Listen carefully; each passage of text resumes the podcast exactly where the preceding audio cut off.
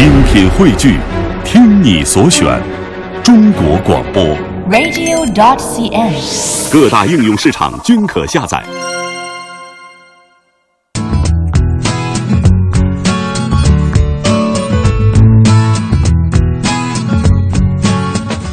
大家好，您现在收听到的是中央人民广播电台中华之声的《乐游神州》，我是志强。大家好，我是戴轩，欢迎在每天上午的十一点十分收听来自北京的声音。乐游神州的重播时间是每天晚上的二十二点到二十三点。哎，呃，最近啊有一个事儿，我相信很多人都关注，就是中国探月工程三期载入返回飞行试验返回器成功着陆区预定区降落。啊，这个名有点长，其实简单说吧，嗯就是我们的探月工程啊，嗯原来是一张单程票，就是你去了，嗯一般就回不来了，回不来了但是通过这个试验之后呢，我们有一个往返票了，可以把东西放过去。过一段时间，一两年或者是十年、一百年以后，我们可以把它拿回来。嗯这其实是一个飞跃了。对，而且呢，这是这个中国探月工程拿到的第一张返程票，哎，呃，就标志着咱们中国探月告别了单程票的时代哈，为未来嫦娥五号执行更为复杂的返回任务呢，也奠定了一个技术基础。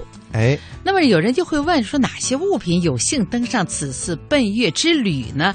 呃，成为了首批实现地月往返的贵宾呢？哎，其中有一件值得关注的物品就是哦中国梦音乐芯片。呃，这个片里面啊，它不是一首歌，有好几首呢。我们跟大家分享一下。呃，比如说啊，有歌唱家彭丽媛的《在希望的田野上》，对，哎，还有那个咱们中国的三高，就是男高音戴玉强、魏松、莫华伦演唱的《我像雪花天上来哎呦还有一个是我个人特别喜欢的》。哦，获得过奥斯卡最佳配乐奖的谭盾，他写的一个《天地人》，嗯也会在其中。没错，还有我们最年轻的钢琴家郎朗的春节序曲。哎，除了钢琴，还有小提琴，演奏家吕思清的《梁祝》小提琴的协奏曲。嗯，还有我们的大提琴演奏家王健的巴赫第一前奏曲。呃，有这个西方古典，也得有咱们中国的古典。对，同时呢，有《十面埋伏》嗯是由琵琶演奏家刘德海他创演奏的，哎，是？吧？还有古琴演奏家李祥霆的《流水》。哦，你看，我觉得咱们俩已经分享这么多了哈，嗯嗯嗯我们可以看得出来，这个碟呢，真的是蕴含了很多我们，所以就是中华民族几乎可以讲最优秀的音乐人和音乐在里面，没错，对不对？是呃，他们会伴随这个航天的这个飞船啊，环游一下太空，去探个月。嗯。我想在长达八天的探月旅程当中啊，中国音乐家的这个激情与梦想一路畅想在浩瀚太空。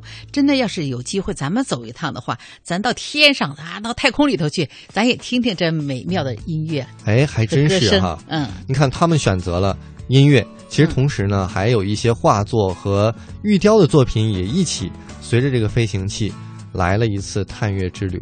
真好。但是这是人家的选择，我觉得啊，要是嗯我选，我肯定不放那些东西。那你想放什么？放什么？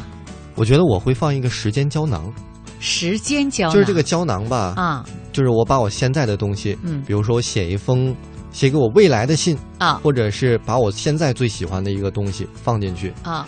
等十年、二十年之后，嗯。这个飞船回来了，我嗯把这个胶囊打开，嗯。二十年之后读现在的我写给自己的信，再看当时我最喜欢的东西啊，啊和一些代表着这个时代的东西啊，我觉得很有意思。哇，很好，哎，这是志强的想法。那您呢？你知道我是什么想法嗯吗？您想放什么？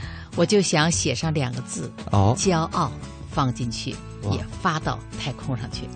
然后无论谁碰到，一看上“中国人的骄傲”这两个字，我就觉得，哎呀，一辈子无论谁碰上，还真是，都我觉得骄傲。我们能赶到这个时期也是非常的幸运哈。嗯，是，虽然可能我这个年龄上不了天 太空了啊你们这些年轻人也可能有机会，我这机会也基本上是要满了，我这个身体，但是呢肯定会有啊人会上去的。对对对他们打开这个小包装，一看里头有“骄傲”二字，嗯你就想象吧，哎呦，我觉得就让你想象。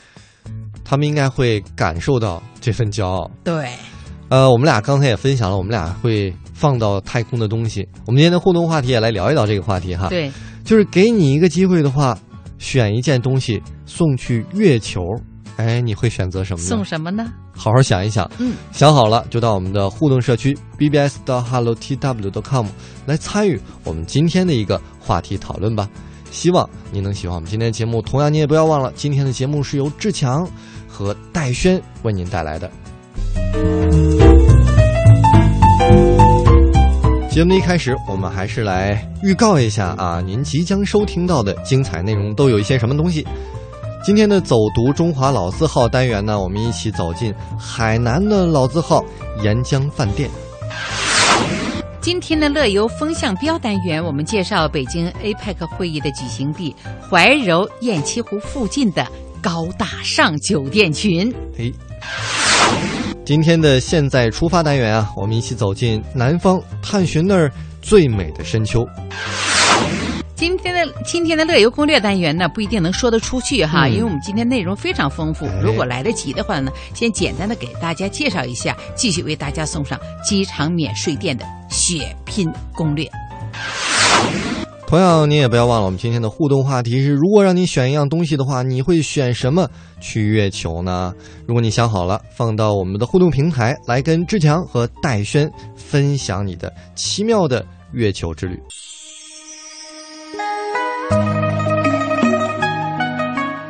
半只文昌鸡，一盅长红汤，一碗鸡油饭。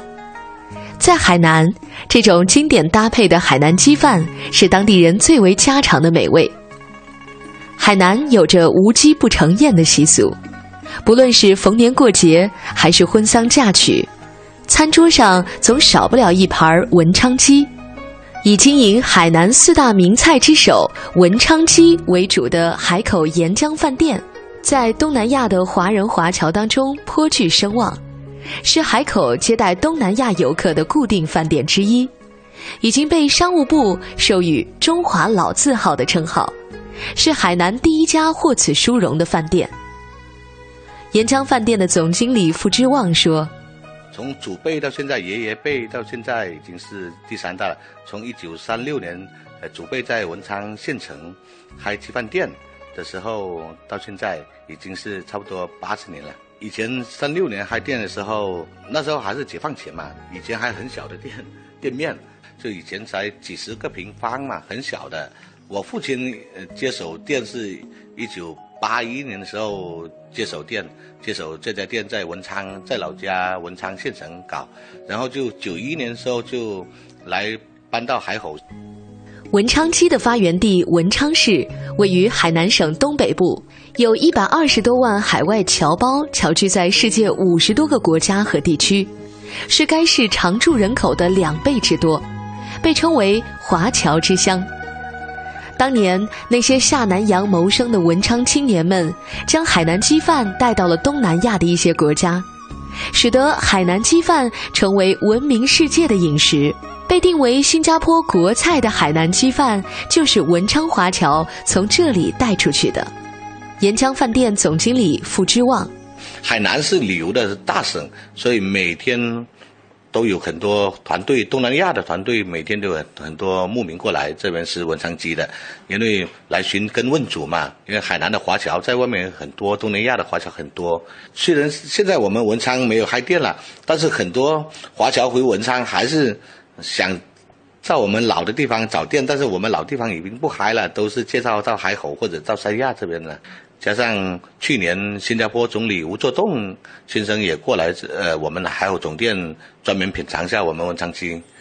海口沿江饭店的前身是上世纪四十年代位于海南文昌文城镇的玉葵鸡饭店，由文昌人武玉葵创办。由于独创了一套特有的选鸡方法和煮鸡方法，沿江饭店很快在当地闻名遐迩。一九三六年的时候，呃，好像是听爷爷辈说，国民党的财政部长宋子文来过文昌，呃，吃过我们家的文昌鸡。五十年代后，吴玉奎先生将文昌鸡饭的技艺传授给儿媳和孙媳。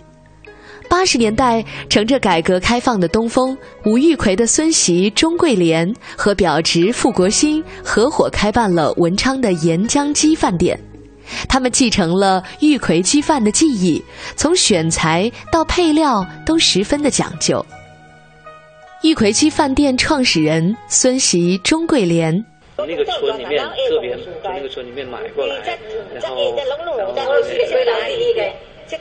卖，所以这个鸡肉特别香，然后很就在在当时来说就很闻名。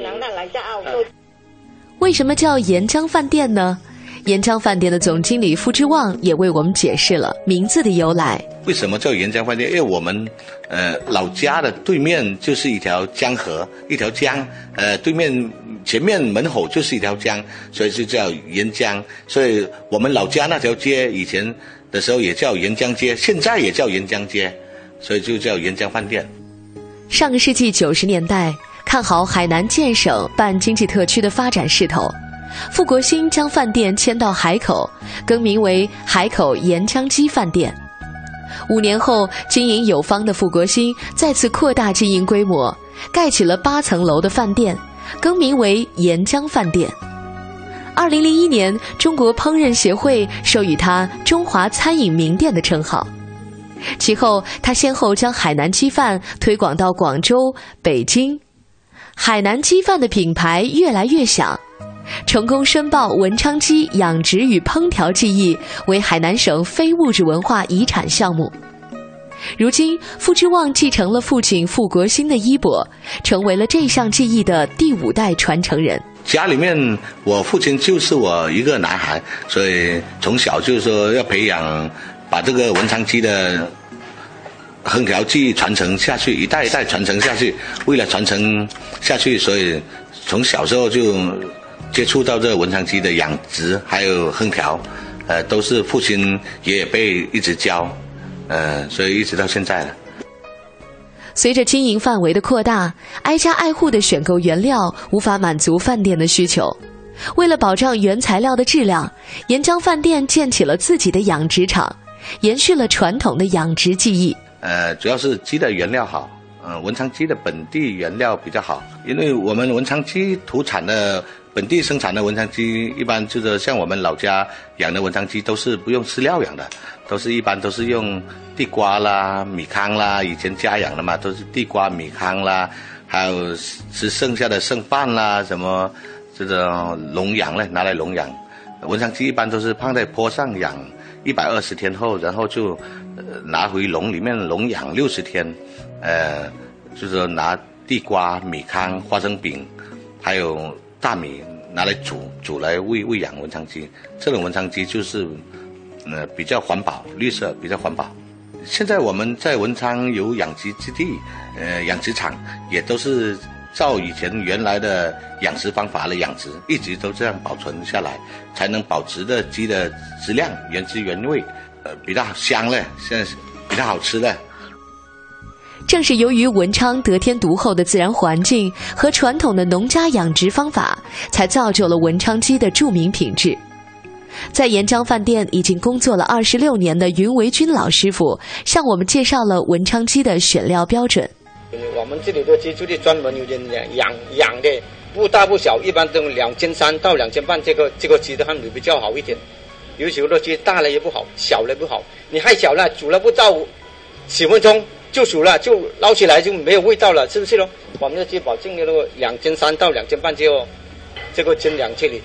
文昌鸡看似简单，然而它的制作时间、用料和火候却相当的讲究。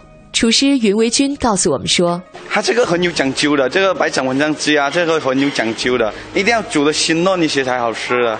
你不会煮的话，会老了还是这样不好吃了。还有那个火候，还有一个就是说那个。”那熟熟的，好像九九成还是八成，就这样。呃，煮那个熟度一定要把握好。总经理付之旺告诉记者，鸡汤锅里的秘制调料和烹饪方法，自吴玉奎时代便代代相传，是沿江鸡饭不同于其他鸡饭的秘密之一。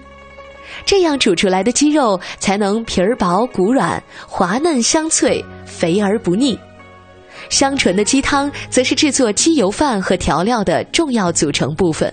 做法这方面呢，我们也是爷爷辈祖传下来有点秘方呢，小的配方在里面，呃，煮的文昌鸡就比较好吃。这个神秘的配方现在是不对外的，对吗？对对对对对，这是私人配方，是不对外的，是我们家族家传下来的配方。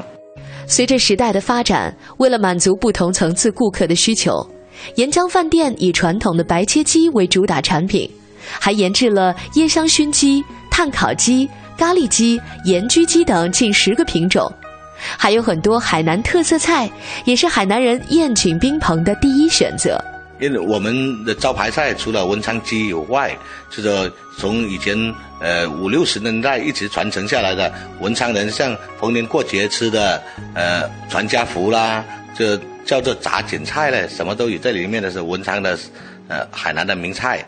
全家福，还有西沙那边的鹅肉，还有海南的东山羊，呃，东山羊，因为我们店做的红扣东山羊也是比较有名，呃，也是保留了几十年的。因为我们那些厨师队伍也是从父辈的时候就跟到现在了，也是从八十年代的时候就一直跟到现在，跟了几十年了。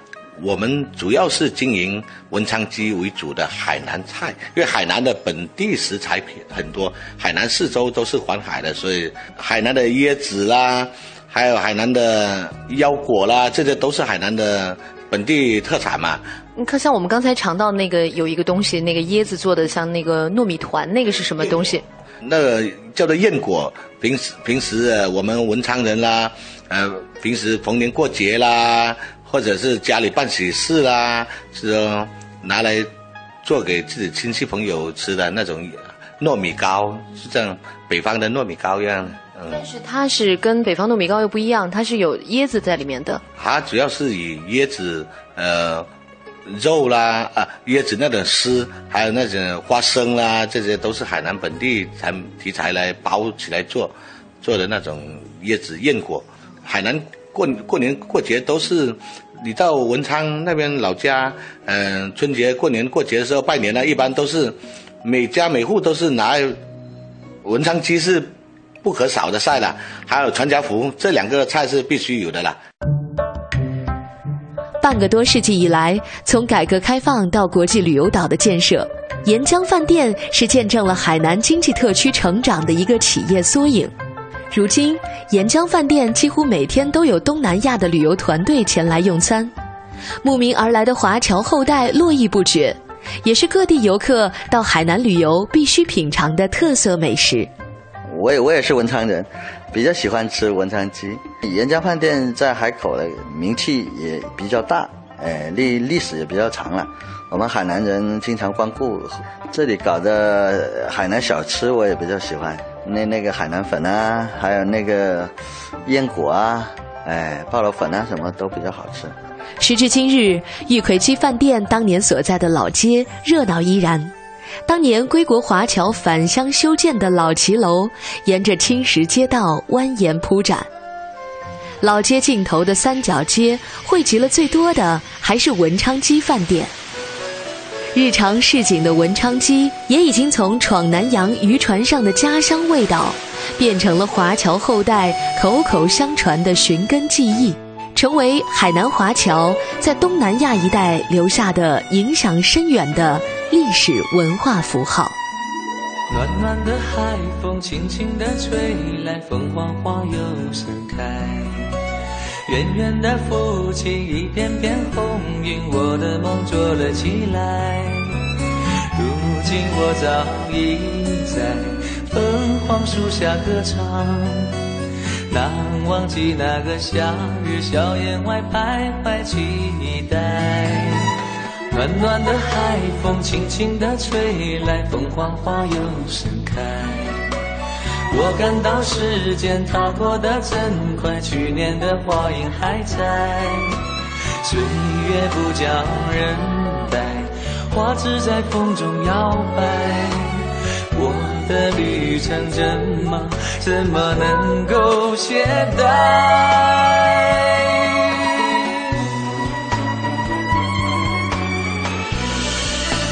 芬花花又开，会会令。我感凤凰花儿又开，朵朵叫我真爱。凤凰花儿又开，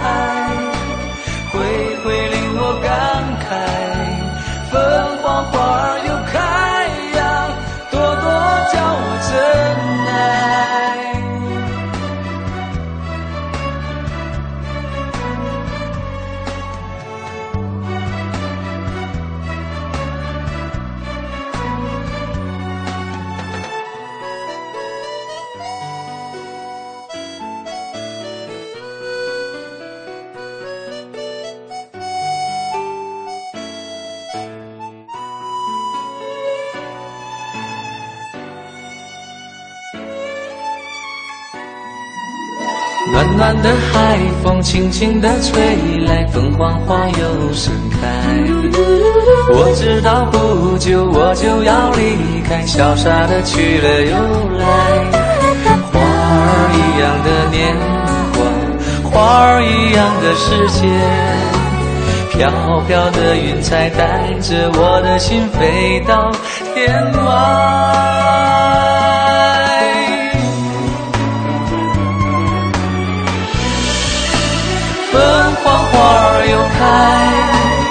会会令我感慨。凤凰花儿又开，朵朵叫我真爱。凤凰花儿又开，会会令我感慨。凤凰花儿又开呀，朵朵叫我真爱。凤凰花儿又开。会会令我感慨，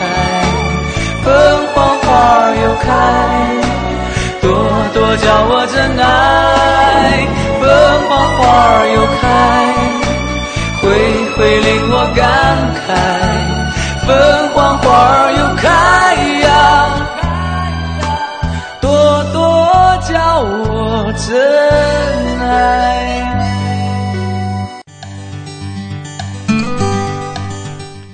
入到我们今天的乐游风向标单元啊，今天呢，我们要跟大家分享的，其实也是一个热点话题了。对，因为 APEC 会议，啊，最近呢是在北京举办。我们要说这个地方就是 APEC 会议的举办地啊，雁栖湖畔的璀璨明珠和其周围的一些，呃，有点啊带引号的高大上的一些景点，跟大家分享一下。是的。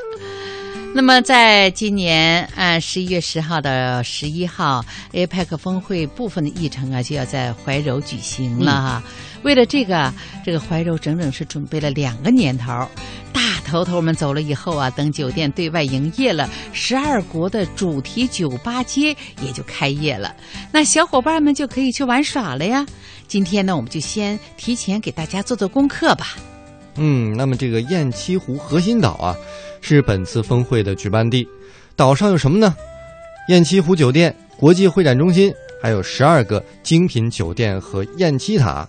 一般大老板们啊，大 boss 们住精品酒店，在会议中心商讨亚太大事。对，这很高端呀。那是。还有呢，就是岛上的酒店呢，都是由凯宾斯基酒店集团来负责运营的。那它可是世界上最古老的一个豪华酒店了，创建于德国。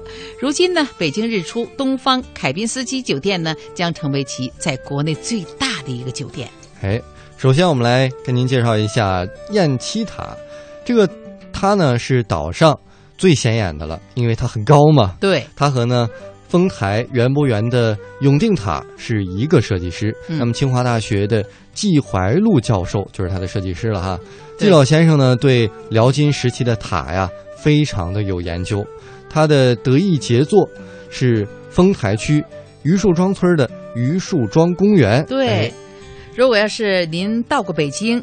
这些地方没去的话，我觉得还会有遗憾的啊。那么等着这个 APEC 会议结束以后，您要是到北京再来旅游的话，一定要记住去一趟这个怀柔雁栖塔看看吧。哎，下一个景点告诉您，会议场馆，这里呢还拥有八千二百七十七平方米的一个会议空间。据说啊，它那个造型就体现了一个鸿雁展翅、汉唐飞扬的一种理念。屋顶的设计呢，也是模仿了天坛的祈年殿。我问问收音机前的您，去过天坛吗？哎，如果去过的话，应该也可以到这儿来看一看。嗯，我觉得那种感受，你就会理解这个建筑真正的意思了哈。是，呃，再给您介绍的是雁栖湖酒店。这个酒店的外形啊，从空中你俯瞰是一个“京”字，北京的“京”字。对。呃，有一百一十一间的客房和独立的游艇码头，包括面积在五十四到四百五十六平方米的客房和套房，还有一个占地四百七十八平方米的室内游泳池，五个不同特色的餐饮服务措设施，还有一个宴会厅和多个面积在三十一到五百九十平方米的会议厅。嗯。呃，这个就是告诉您呢，您要是来举办什么呃这个大型活动啊、小型活动啊，都可以哈。面积的呃有三十一的，也有五百九十的这个会议室，我觉得挺好的哈。人少的话就租一个面积小一点的，还还省钱；如果人多的话呢，就租一个大一点的。这是介绍的燕栖酒店里的一些设施。那么这里啊还有十二个精品别墅。这十二个精品酒店呢是散落在岛上的，每个的面积从六千平方米到九千平方米不等，房间呢从十到十九个不等，十二个别墅呢共有一百七十八间的房间，还有房间的面积呢从四十平方米的豪华客房到一百一千零八十七平方米的总统套房都有。就是哎呦一应俱全啊！我觉得可以几乎满足那些来自各个国家和地区的那些领导们啊，对他们的要求了哈。对，哎，有钱人、大老板也可以住。我们再给您介绍一个比较特别的，一般文艺青年可能会比较喜欢的，嗯，就是延庆的长城脚下的公社。对，哎，呃，一条山沟里呢，撒了十二位建筑大师风格各异的十二栋建筑，呃，和这儿呢是有点异曲同工的意思了。都选择了十二这个数字啊，也都能看见长城。嗯，太美了，在这个地方就能看见长城，那你就不用到长城根儿上哈。还有一个酒店呢，再给大家介绍一下，就是北京的日出东方凯宾斯基酒店，就是那个怀柔人呐叫鸟蛋的城区人民觉得像蜗牛的奇奇怪怪的一个建筑，它不在核心岛上，在烟栖湖的大坝上。嗯，设计师就说了，说这个建筑的外形呢，就像一颗冉冉升起的太阳，所以呢叫日出东方。从侧面看呢，又像一个扇贝的形状。扇贝啊，是在古代曾经被作为货币使用的，因此呢，这个建筑又象征着财富。那么酒店的入口呢，又像一个鱼嘴的形状，你知道吗？鱼嘴呀，也是代表着财富的。哎呦，所以我觉得住了这个酒店。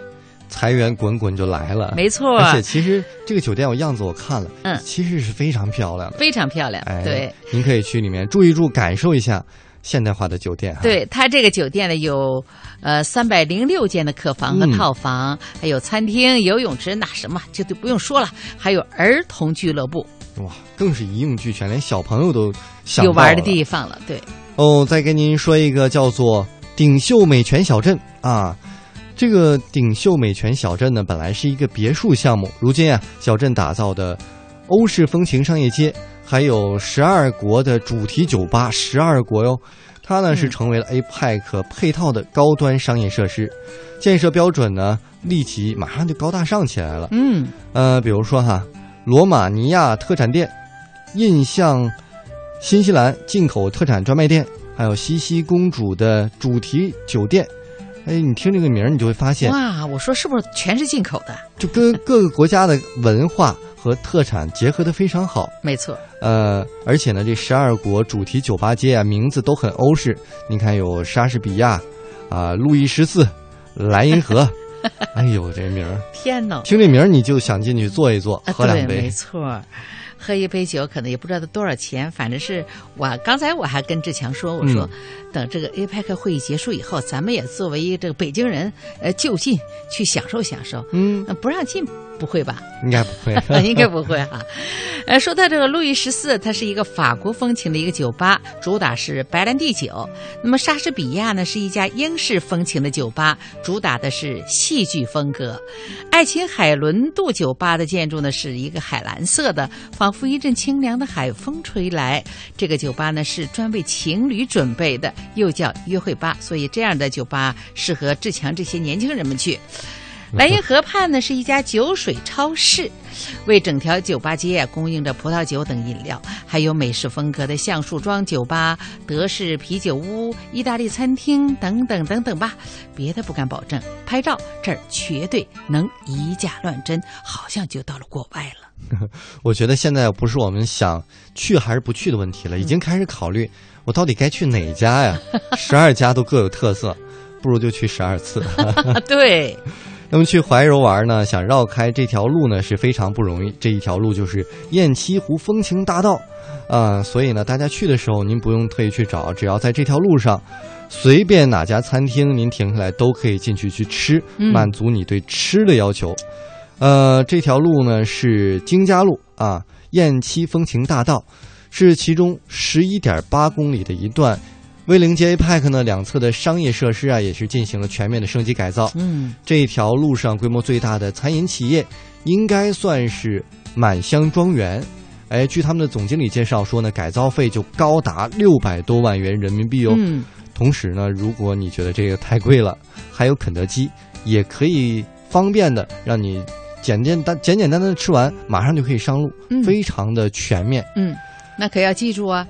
满香庄园，哎，说这么多啊，您可能听出来了，APEC 会议可能听起来高大上，但其实是我们所有人都能够参与进去的。可能咱们没有那资格去开会哈，不能商讨国家大事，但是，咱们可以跟他们享受一样的风景，不是吗？没错，一首歌曲送给大家。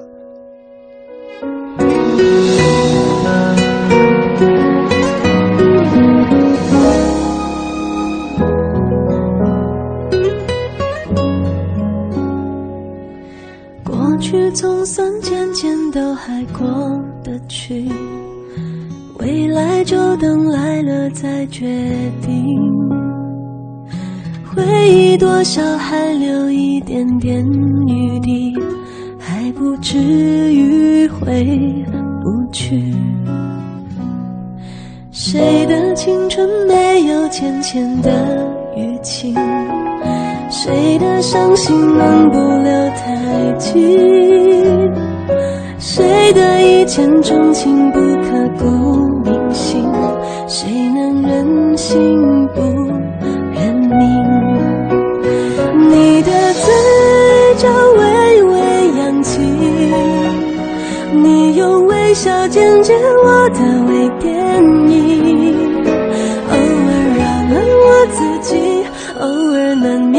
想你，偶尔晴时多云，偶尔有阵雨。我的下巴微微扬起，不让泪滴主演我的微电影。你是微醺的相机，你是微妙的夏季，你是未完待续的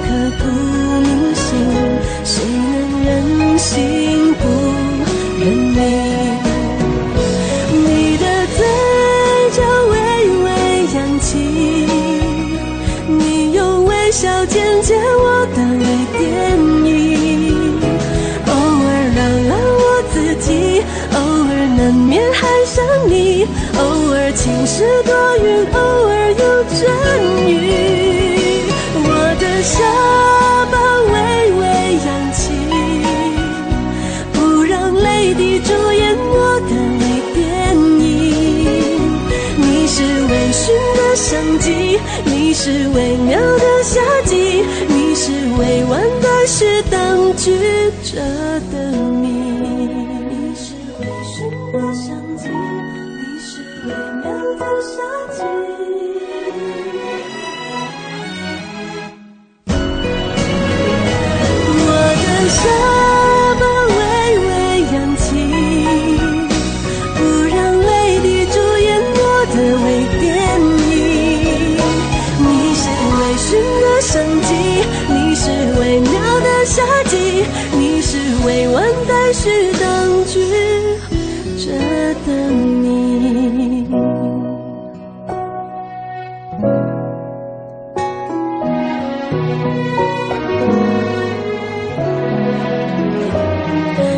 谁的一见钟情不刻骨铭心？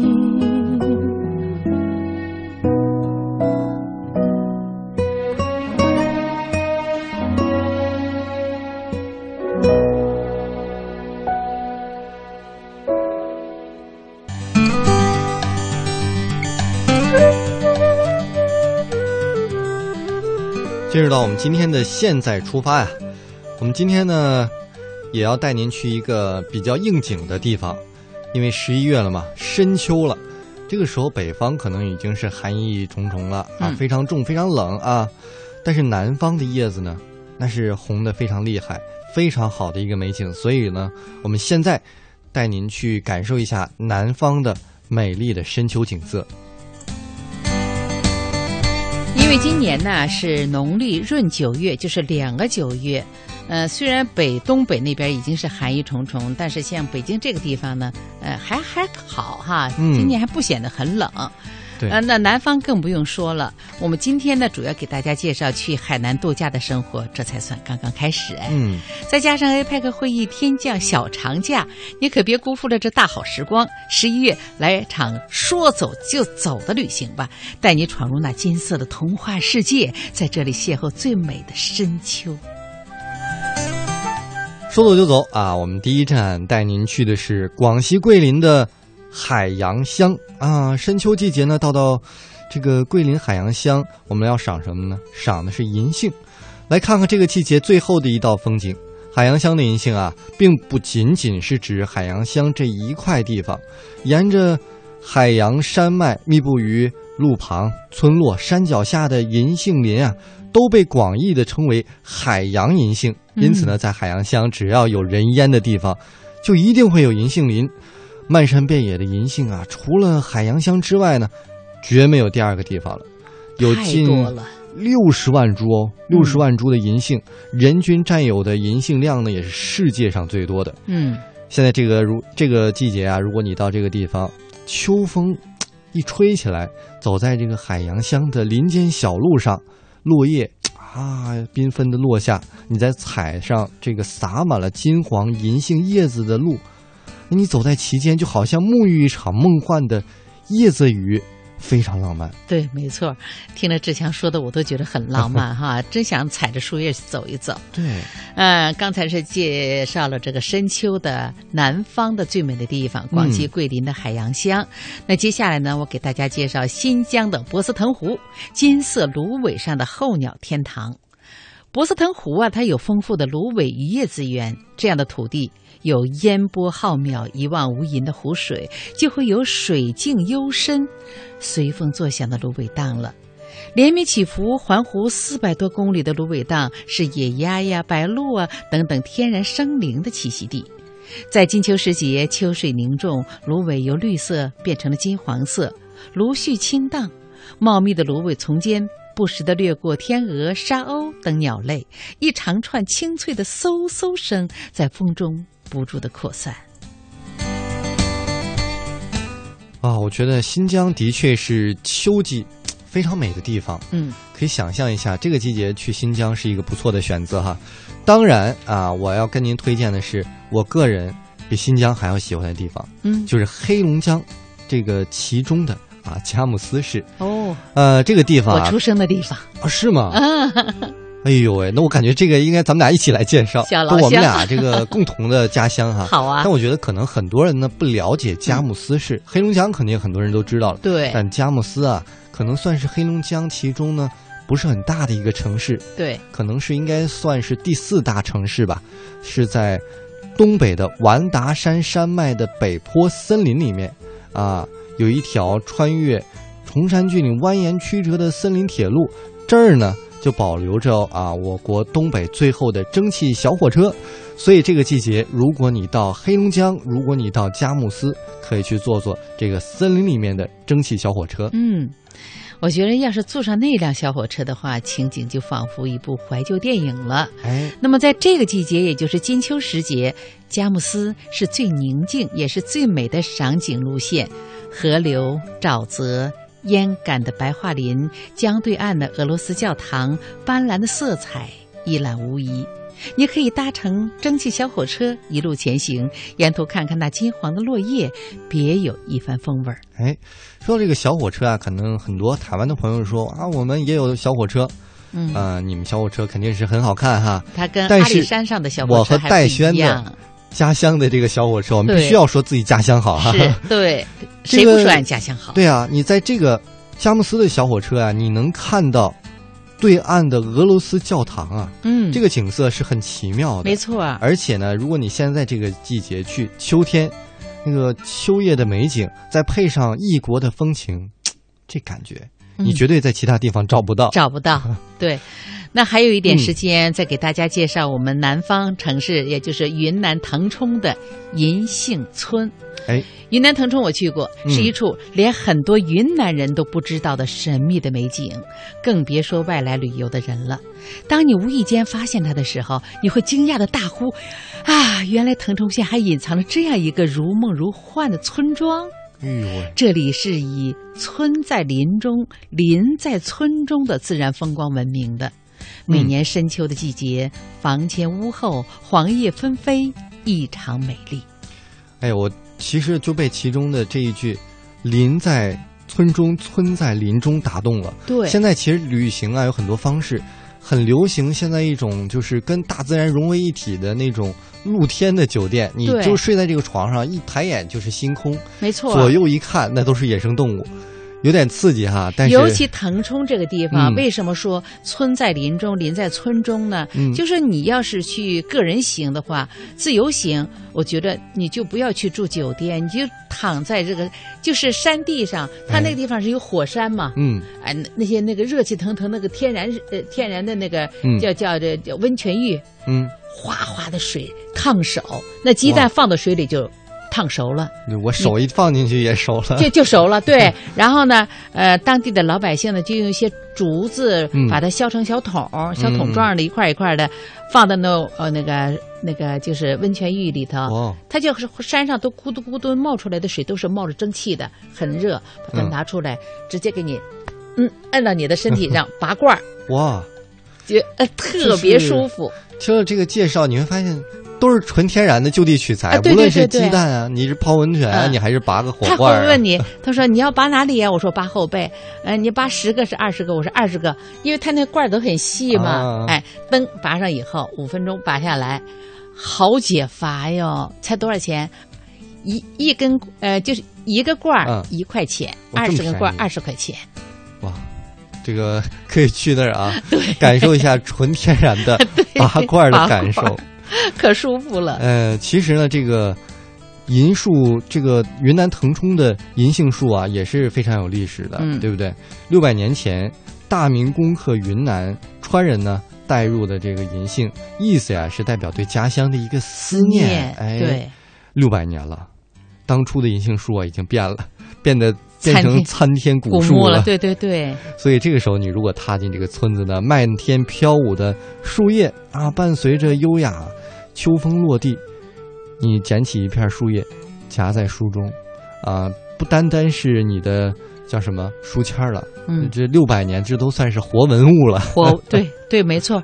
当你数年后再次翻开那个叶子，当初秋叶翩翩飞舞的浪漫场景，你就觉得恍如隔世一样，还想再去一次吧？所以啊，听了我们的节目，赶紧出发，因为现在呢，秋天也是非常短暂，如果你不去，冬天可马上就要来喽。对，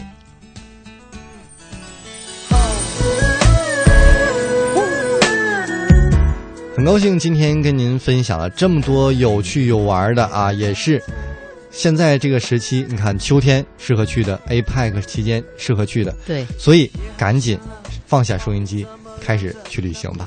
好的欢迎咱们组成一个小团一起去旅行。哎没错好了这就是今天的乐游神州我们明天见了。明天见。拜拜。拜拜。